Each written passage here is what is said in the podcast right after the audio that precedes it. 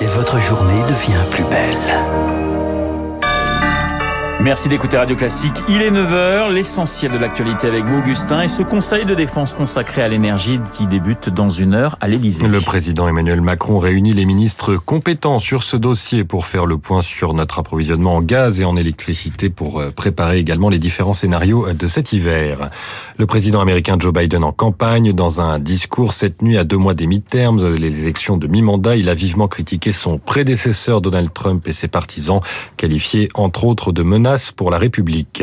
Et puis ne cherchez plus TF1 si vous êtes abonné à Canal+.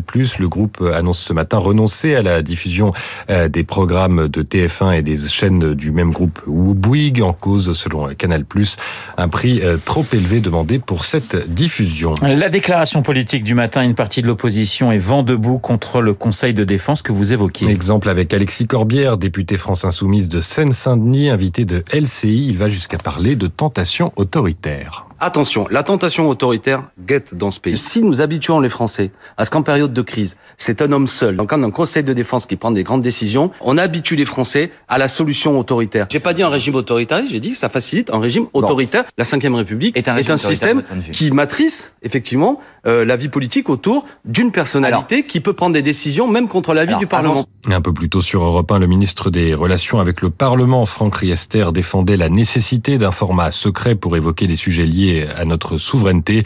Il a promis que les débats réclamés par l'opposition auraient lieu en temps et en heure. Votre choix culturel du jour, Augustin, vous terminez votre présentation de la nouvelle grille de Radio Classique. Avec un nouveau rendez-vous littéraire. Vous savez que cette rentrée est résolument culturelle sur Radio Classique. C'est tous les vendredis soirs à 19h. Frédéric Becbédé, nouvelle voix de Sur notre antenne, interrogera un autre écrivain pendant une heure. Première invitée, Amélie Nothomb, qui vient de publier son 31e roman, Le Livre des Sœurs, aux éditions Albin Michel. Frédéric a prévu de l'interroger sur cet ouvrage, évidemment, mais aussi sur son processus d'écriture ou son amour de la musique classique.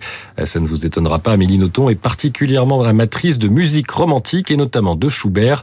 Voici un extrait de La jeune fille et la mort.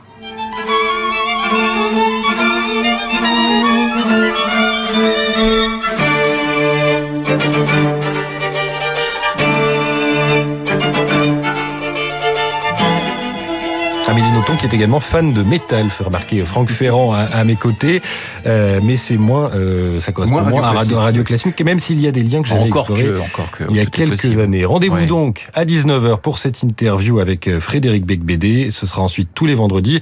Et ce soir, ne manquez pas, euh, après cette interview, celle de Gustavo Dudamel qui sera dans le journal du classique de Maison.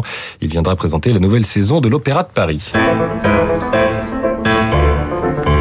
9h04 sur Radio Classique. On termine avec la Bourse de Paris qui vient d'ouvrir et on y retrouve Sylvie Aubert d'Investir le Journal des Finances.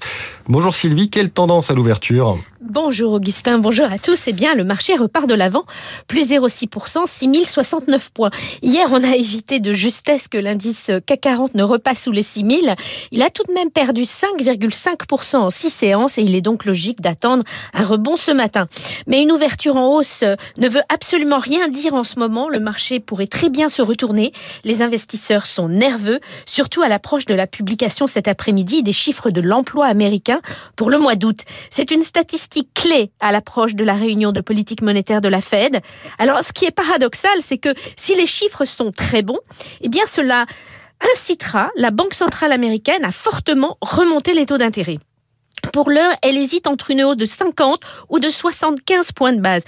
Si la probabilité des 75 points montait en flèche, eh bien cela pèserait sur le marché des actions. Donc pour que le CAC 40 clôture dans le vert aujourd'hui, eh bien il faut que les créations d'emplois en août aux États-Unis soient moins nombreuses que prévu. Sylvie Aubert investir pour Radio Classique. Merci Sylvie, merci Augustin. Il est 9h05 sur l'antenne de Radio Classique. Bonjour Monsieur Ferrand. Bonjour Monsieur Blanc, comment allez-vous? Eh Écoutez très bien et vous? J'ai vu qu'Amélie Nothomb a évoqué euh, Schubert, on en parlait à l'instant avec Augustin. Elle aurait pu citer Chopin quand même. Ah oui, ben c'est ce que nous allons faire nous. Bah oui. Pendant une demi-heure entière, euh, nous allons évoquer non seulement Frédéric Chopin, mais son époque et plus exactement le Paris de ouais. cette époque, le Paris des années 30, 1830 bien sûr. C'est le Paris romantique.